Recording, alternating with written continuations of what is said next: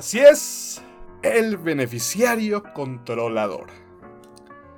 Contadores, bienvenidos a un capítulo más, a un capítulo más de fiscalizados, a un capítulo más de estos temas que hemos estado hablando últimamente, que están en boca de todos los contadores, de todos los empresarios últimamente, temas que sin lugar a dudas son importantes, relevantes para el buen funcionamiento de las empresas. Y bueno, no está de más mencionar que ya estamos cerrando la época de declaraciones anuales, esta época tan, tan pesada. Eh, bueno, tan pesada para muchos, pero sin lugar a dudas un poco más compleja, con carga excesiva de trabajo, también es normal, es natural que de alguna u otra manera pues estamos teniendo una declaración extra, un requisito más que tenemos que cumplir en el año y bueno, 31 de marzo es el último día para presentar esta declaración, por lo menos sin actualizaciones y recargos, porque, bueno, pues muchos evidentemente la van a terminar presentando días, semanas o incluso meses después. Así que con eso mucho cuidado, ya hemos hablado de temas relacionados con las declaraciones anuales, tanto de personas morales como de personas físicas. Cuiden mucho esa información, porque ya saben ustedes que cada año, cada año tenemos eh, de manera automática prellenada mucha, mucha más información y que si no hicimos algo de manera adecuada, tal vez en las mensuales, tal vez en las declaraciones de años pasados, pues nos viene a repercutir en la declaración que estamos haciendo en este ejercicio. Entonces espero que todas sus declaraciones anuales, que la de su empresa, que las de su despacho, todo eh, haya salido de la manera adecuada, correcta y que no vayamos a tener ninguna complicación después. Y bueno, también ya empieza, ¿no? Empieza el mes de abril la época de declaraciones anuales para las personas físicas, la época en la que todos esperamos nuestra devolución. Y sí, digo todos, aunque no muchos van a tener una devolución, pero todos piensan que es la época ¿no? en la que el SAT ya automáticamente me regresa dinero. ¿Por qué? No sé, pero así pasa. Yo nada más le pico, le doy a aceptar y, mágicamente aparece dinero en, en mi cuenta bancaria y un comentario que ha pasado y va a pasarles a muchos, justamente por, eh, por la inflación del ejercicio 2021. ¿Qué pasa? Bueno, fue un año superior en inflación a todos los años pasados, o, por lo menos a los eh, recientes, ¿no? Muchos ya estaban acostumbrados, por ejemplo, a estar pagando su crédito hipotecario, se los tomaba como deducción natural automáticamente, perfecto. Y este año, pues llegaron muchas asesorías diciendo, oye, es que pues yo siempre meto mi declaración anual, ¿qué está pasando aquí? A ver, vamos a echarle un ojo, ¿no? Ah, bueno, ¿qué crees? Que por la inflación tan alta, que se fue al doble prácticamente que en el 2020, pues los intereses reales, que son, ustedes ya lo saben, que son los que podemos deducir, ¿no? Como deducción personal en la declaración anual, pues los intereses reales evidentemente se fueron para abajo, ¿no? Le quitamos el efecto de la inflación contra el crédito, o sí, contra el crédito que estamos pagando. Y bueno, así es como nuestra deducción termina siendo menor. Y se los pongo así de fácil, y eso es lo que le decía a los clientes. Imagínate que la inflación supera el porcentaje que estás pagando tú de, de intereses, ¿no? Al final del día sería como si no los estuvieras pagando, como si el banco no estuviera recibiendo nada, como si tú eh, simplemente hubieras tenido un crédito y no estuvieras pagando intereses. ¿no? Esos son los intereses reales y son los que podemos deducir. El banco automáticamente ya en nuestra constancia de, de retención y pagos, bueno, en esa ya nos refleja los intereses reales. Ojo, pueden equivocarse, sí, pero es muy raro. Entonces, si ustedes notan algo extraño en la declaración, algo extraño con sus pagos, puede ir por ahí, asesórense bien, asesoren bien a sus clientes y bueno, no tendrán ningún problema a menos que les toque pagar en vez de tener un saldo a favor. Pero bueno, ya mucha plática con las declaraciones anuales y vamos a hablar, si bien no a fondo, pero hay que tocar este tema sin lugar a dudas porque es un tema importante que va a impactar a todas, a todas las empresas y se puede ir más allá de las empresas. ¿eh? Vamos a platicar del beneficiario controlador, que es parte también de la reforma que entró en 2022 y que es algo como que no hemos tenido mucho en cuenta las empresas, los contadores, los despachos, las firmas, porque al final del día, pues bueno, ahorita vamos a, a platicar un poquito más a fondo, pero al no tener yo una obligación con fecha fijada prácticamente, pues como que decimos, ah, ok, después le echo una leída,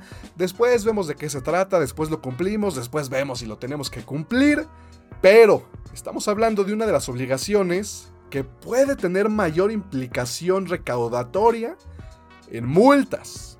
En multas por parte evidentemente de la autoridad, por parte del SAT. Y bueno, a ver, ¿de dónde nace esta obligación? ¿De dónde, de dónde nace este concepto del beneficiario controlador? De entrada, Recomendaciones, ya saben, México está ubicado, está posicionado como una de las potencias económicas del mundo, ahí metido en el G20, en estos grupos, ¿no? En los que se recomiendan acciones contra el lavado de dinero, contra los impuestos, o más bien en, recaudación de impuestos, entre muchas otras áreas de oportunidad para México, evidentemente, porque estamos apenas como eh, viéndonos ahí involucrados de, ah, bueno, entonces meto esta ley, esta ley, esta ley, y una de ellas, el beneficiario controlador, y me estoy refiriendo al grupo de acción financiera internacional, al tan famoso GAFI, y por el Foro Global sobre Transparencia e Intercambio de Información con Fines Fiscales, organizado evidentemente por la Organización para la Cooperación y el Desarrollo Económicos, la tan famosa OCDE. Bueno, desde ahí son recomendaciones que evidentemente pues México, como ya lo dije, al ser, parte de este grupo, de los famosos, ¿no? De los ricos, bueno, tiene que empezar a implementar este tipo de leyes. ¿Y a qué nos referimos? ¿A qué se refiere uno cuando habla del beneficiario controlador? Y no confundir ¿no? Porque muchas veces como que a todos nos saltó ya, bueno, lavado de dinero, ¿no? En la ley eh, tan famosa PIORPI ya existe un concepto parecido, es lo mismo. No, no, no, aquí estamos ya en fines fiscales, hablando en términos fiscales tributarios. Y aquí el beneficiario controlador es otra cosa totalmente diferente, así que aquí es en donde uno vamos a uno va a tener que poner la mira, ¿no? Analizar los nuevos artículos que bueno, ya ni tan nuevos, ¿eh? Pero estos artículos que nos dan la pauta para cumplir y para tener esta obligación. Y como ya lo dije, aguas, ahorita vamos a hablar de las multas que podemos tener al no cumplir con todo esto. Y empezamos con el artículo 32b ter del Código Fiscal de la Federación. Aquí es donde ya empezamos a analizar qué, qué hay de nuevo, qué obligación, qué, de qué se trata todo, quiénes. Y bueno, a ver, vamos a empezar leyendo. No vamos a, leer todos los artículos, ni todos, ni, completos, ni nada. Pero hay que analizar ciertas partes que son cruciales, que son interesantes y que son fundamentales para poder cumplir con esta obligación. Y este artículo que nos dice que las personas morales, las fiduciarias, los fideicomitentes o fideicomisarios en el caso de fideicomisos, así como las partes contratantes o integrantes en el caso de cualquier otra figura jurídica, están obligadas a obtener y conservar como parte de su contabilidad y a proporcionar al servicio de administración tributaria cuando dicha autoridad así lo requiera la información fidedigna, completa y actualizada de sus beneficiarios controladores en la forma y términos que dicho órgano desconcentrado determine, ojo aquí, mediante reglas de carácter general. Ya habíamos alguna vez hablado, ¿no? De, de cuando eh, nos vinculan a la resolución miscelánea fiscal. Bueno, este es un ejemplo de ello. Entonces, bueno, prácticamente aquí nos está diciendo, van a tener la obligación, ¿sí? Las personas morales, los fideicomisos, incluso aquí nos está hablando, ¿sí? De integrantes o contratantes de cualquier figura jurídica. O sea, prácticamente cualquier persona que pueda llegar a tener un beneficio económico de algún contrato, de alguna empresa, de alguna persona moral, evidentemente, eh, en el caso, evidentemente, de las personas morales, bueno, estaremos obligados, estarán obligados a tener como parte de su contabilidad la información actualizada, la información referente a los beneficiarios controladores. O sea, de entrada, antes de ver qué es un beneficiario controlador, bueno, ya nos están diciendo que hay que tener la información que conforme a reglas de carácter general, conforme a la resolución miscelánea fiscal, vamos a empezar a preparar, ¿no? ¿Qué información es la que tenemos que conservar y cómo la vamos básicamente a llenar? Entonces, aquí ya nace la obligación. De esta manera ya el código fiscal ya nos está diciendo, bueno, esta es una nueva obligación y vete a la resolución para ver qué más, qué más sigue, ¿no? Y cómo le vas a hacer. También aquí eh, el mismo código nos habla de que, ojo, nos van a notificar, ¿sí? Nos van a notificar y tendremos 15 días posteriores a que, a que surta efectos la notificación para nosotros poder cumplir y entregar la información referente a estos beneficiarios controladores. Entonces, aguas aquí, no se trata ya, ya, lo adelantábamos, no se trata de enviar cada mes o cada año, no se trata de enviarlo antes de tal fecha y ya de ahí eh, hasta que se cambie, por ejemplo, la información, no, no, no. Simplemente nos está diciendo, hay que tener esta información dentro de, ¿de qué? De la contabilidad. Ya saben ustedes que la misma legislación fiscal nos habla de qué entra dentro de la contabilidad. Bueno, ahora, más allá de los estados de cuenta bancarios, evidentemente de las pólizas, de los papeles de trabajo, de las actas de asamblea, de las todo, todos los documentos, contratos, etcétera, etcétera que tenemos que tener dentro de la contabilidad. Bueno, ahora se nos agrega esto, la información de los beneficiarios controladores. Y como les decía, no hay una fecha, entonces, pues muchos dirán, pues ¿para qué tenemos esta información, verdad?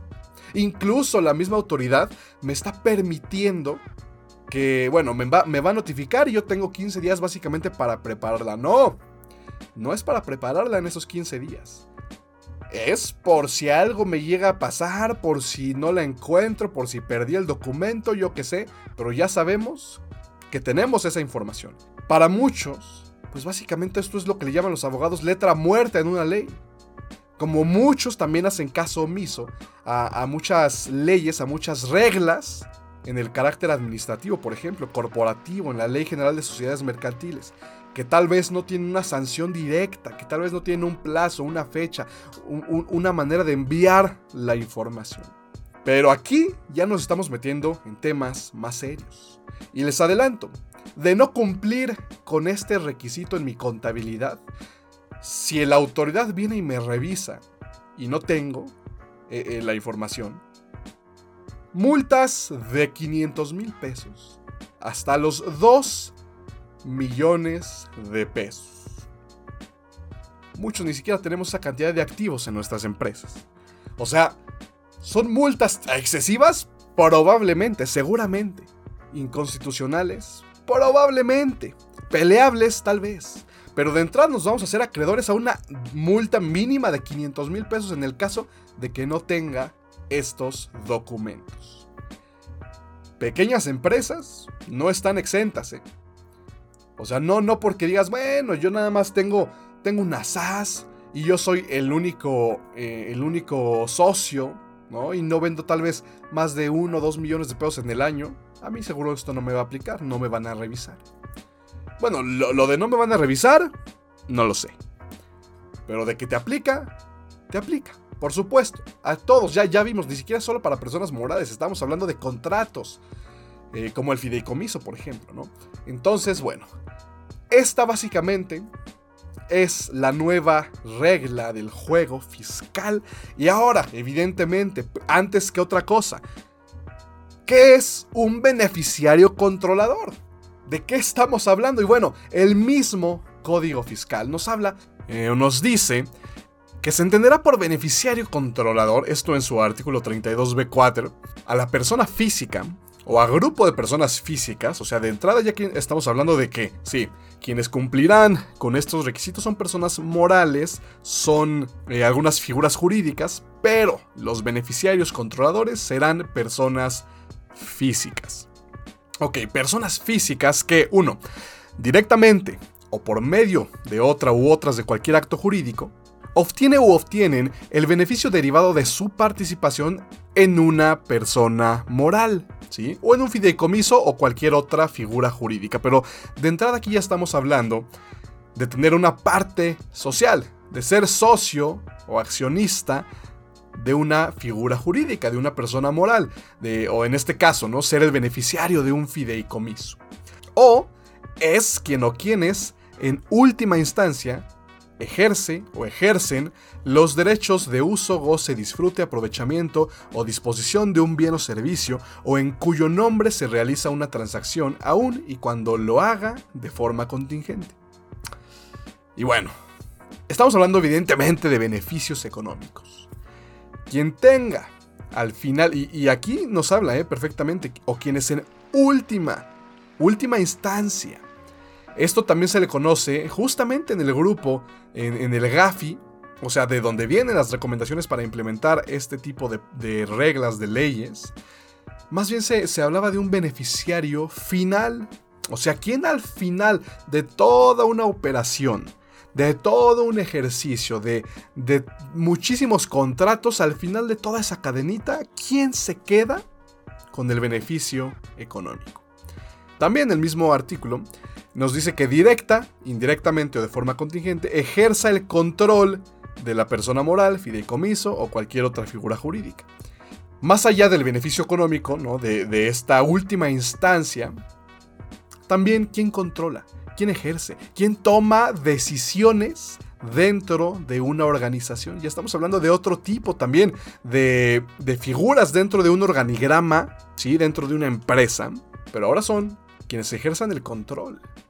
¿Sí? O sea, los directores, los comisarios, los que forman parte del consejo de administración de las empresas, bueno, podrán no tener acciones, podrán no ser socios o accionistas de la empresa, sin embargo, tienen el control, ¿sí? Y, y ojo, aquí estamos hablando de qué figuras podrían ser, pero aquí tenemos, por ejemplo, eh, en, la misma fracción 2 del artículo 32b4 nos dice, se entiende que una persona física o grupo de personas físicas ejerce el control cuando a través de la titularidad de valores, por contrato o por cualquier otro acto jurídico, puede o pueden a. Imponer directa o indirectamente decisiones en las asambleas generales de accionistas, socios u órganos equivalentes o nombrar o destituir a la mayoría de los consejeros administrativos o sus equivalentes. ¿Ok? Entonces, ¿quién toma decisiones? ¿Sí?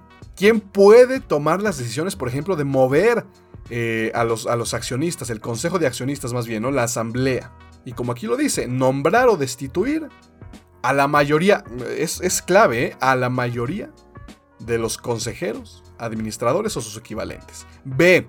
Mantener la titularidad de los derechos que permitan directa o indirectamente ejercer el voto respecto de más del 15% del capital social.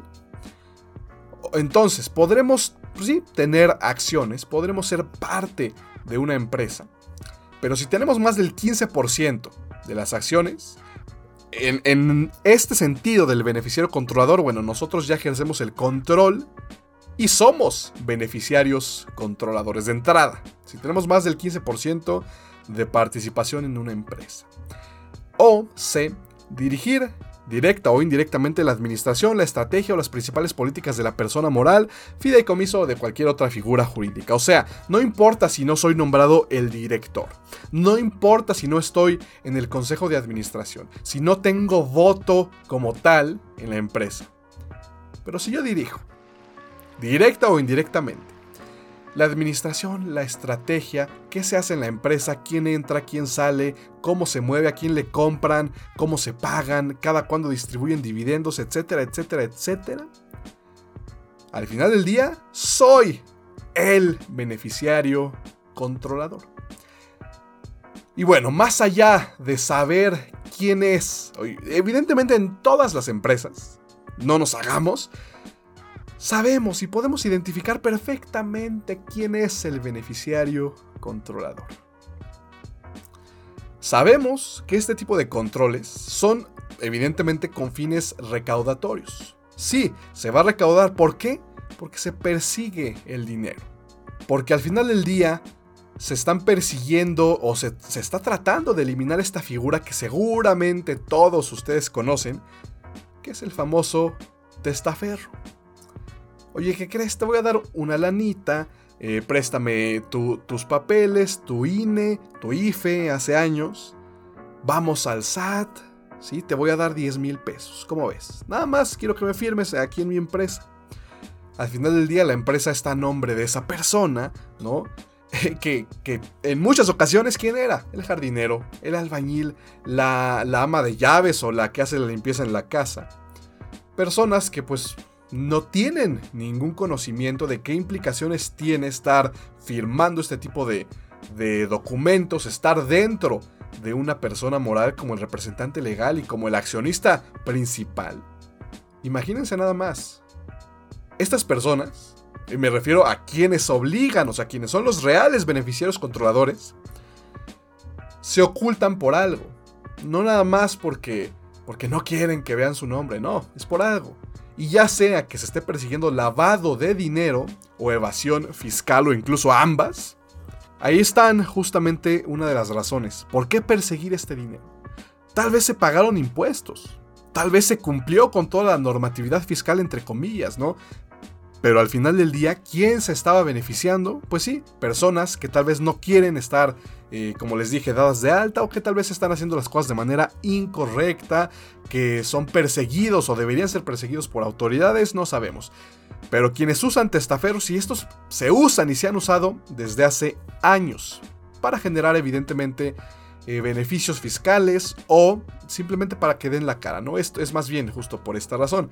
Dan la cara por mí y yo pues al final del día me llevo el dinero ya sea directamente de la cuenta de la empresa o incluso lo quiero disfrazar un poquito más, ah, que se deposite dividendos el jardinero. Y ya después me lo da este, en efectivo, me lo deposita o qué sé yo. Según, según esta persona, bueno, ya está haciendo todo de manera correcta. Sin embargo, se persigue. Y se persigue, se quiere arrastrar y se quiere llegar al fondo de esto. E incluso legalmente también en este, en este código, en el código fiscal, nos dice que todas las autoridades financieras, por ejemplo, de la Comisión Nacional Bancaria y de Valores, toda la Secretaría de Hacienda y Crédito Público, entre algunos otros organismos, órganos descentralizados, bueno, estarán obligados, ¿sí? También a coadyuvar para que justamente se encuentre a estos o se encuentren a estos beneficiarios controladores. Y aquí es donde justamente entra ese dicho, que justos pagan por pecadores. Pues sí, ya todas las empresas tendrán que hacer esto. Todos tendrán que tener identificados a sus beneficiarios. ¿Por qué? Pues porque se ha abusado de muchas cosas. Y por eso hace incluso énfasis en los fideicomisos, ¿eh? Porque de los fideicomisos se abusa y se ha abusado todo el tiempo. Se generan beneficios económicos y se tratan de ocultar ciertas actividades. Y, incluso más de ocultar actividades, que evidentemente es también, evidentemente justo por eso entran la búsqueda de esta figura, pero como les decía, la evasión de impuestos, quieran o no, siguiendo este caminito del beneficiario controlador, pues se va a llegar a una recaudación más alta, definitivamente, ya sea vía dividendos, ya sea vía honorarios, ya sea incluso para darse cuenta que no se estaban pagando los impuestos de manera correcta, ¿no? Burdamente, puede ser. Pero bueno, será una obligación que ya tendremos y que tendremos que cumplir. Como ya lo dije a grandes rasgos, estas son las razones por las cuales este grupo recomienda a todos los países miembros, incluido México evidentemente, pues que empiecen, empiecen a perseguir el dinero, que ya no haya filtros, que ya no se vaya, ahora sí que por la coladera, tantos y tantos recursos que supuestamente, o sí hay que decirlo tal cual, pues que sí, el fisco federal está perdiendo. Digo, ya, como se lo gasten, ya es bronca de ellos al parecer, pero mínimo, eh, todas estas maneras de recaudar un poquito más o de llegar a tener mayores controles, o incluso de las multas, porque muchas multas como ya lo decía, desde los 500 mil pesos hasta los 2 millones, eh, pues claro que se van a cobrar. Claro que va a haber también ahí un foco importante de recaudación y bien. ¿Qué tenemos que hacer entonces? Ya sabemos más o menos qué es, por qué es y a quién ya identifique. ¿Qué hay que tener? Ya sabemos que no hay que enviar nada, pero hay que estar preparados. Y justo para esto nos vamos a esas tan famosas reglas de carácter general y ahí ya encontraremos en la resolución miscelánea fiscal, encontraremos unas cuantas reglas, ¿no? Relacionadas evidentemente con el código fiscal y sus apartados eh, o sus artículos 32B ter, 32B quater, 32B kinkis. Pero la regla 2.8.1.22 nos habla de la información que mantendrán las personas morales, las fiduciarias, los fideicomitentes o fideicomisarios, en el caso de los fideicomisos, así como las partes contratantes o integrantes o en caso de cualquier otra figura jurídica. Ya como que este, este ya nos está hartando un poco, pero bueno, es justamente para hacer énfasis en que hablamos justamente de la información del beneficiario controlador. Y para los efectos de este artículo que ya leímos, las personas morales y todas estas figuras jurídicas, ya no las voy a, leer completas, deberán integrar como parte de su contabilidad la siguiente información con respecto a cada beneficiario controlador. Y es importante esto, ¿no? Porque pues en algunas empresas habrá uno, en algunas 20, en algunas 50, o sea, hay muchas, muchas, como ya lo leímos, hay muchas maneras de caer en el supuesto de ser un beneficiario controlador. Entonces, nombres y apellidos completos. Esta es muy graciosa. Y es también de lo que se está mofando mucho de todo el gremio eh, de, lo fiscal. Alias, ¿no? El alias, o sea que si, si el beneficiario tiene un apodo por ahí, pues hay que meterlo. Hay que, hay que meter cómo le conoce toda la gente que trabaja a ese beneficiario, ¿no? El patrón, el jefe o qué sé yo. Fecha de nacimiento, sexo, país de origen, CURP, país o jurisdicción de residencia para efectos fiscales, tipo y número de clave de la, eh, de la identificación oficial, RFC, estado civil, datos de contacto, domicilio particular y domicilio fiscal. Y aquí empiezan los un poquito más complicados.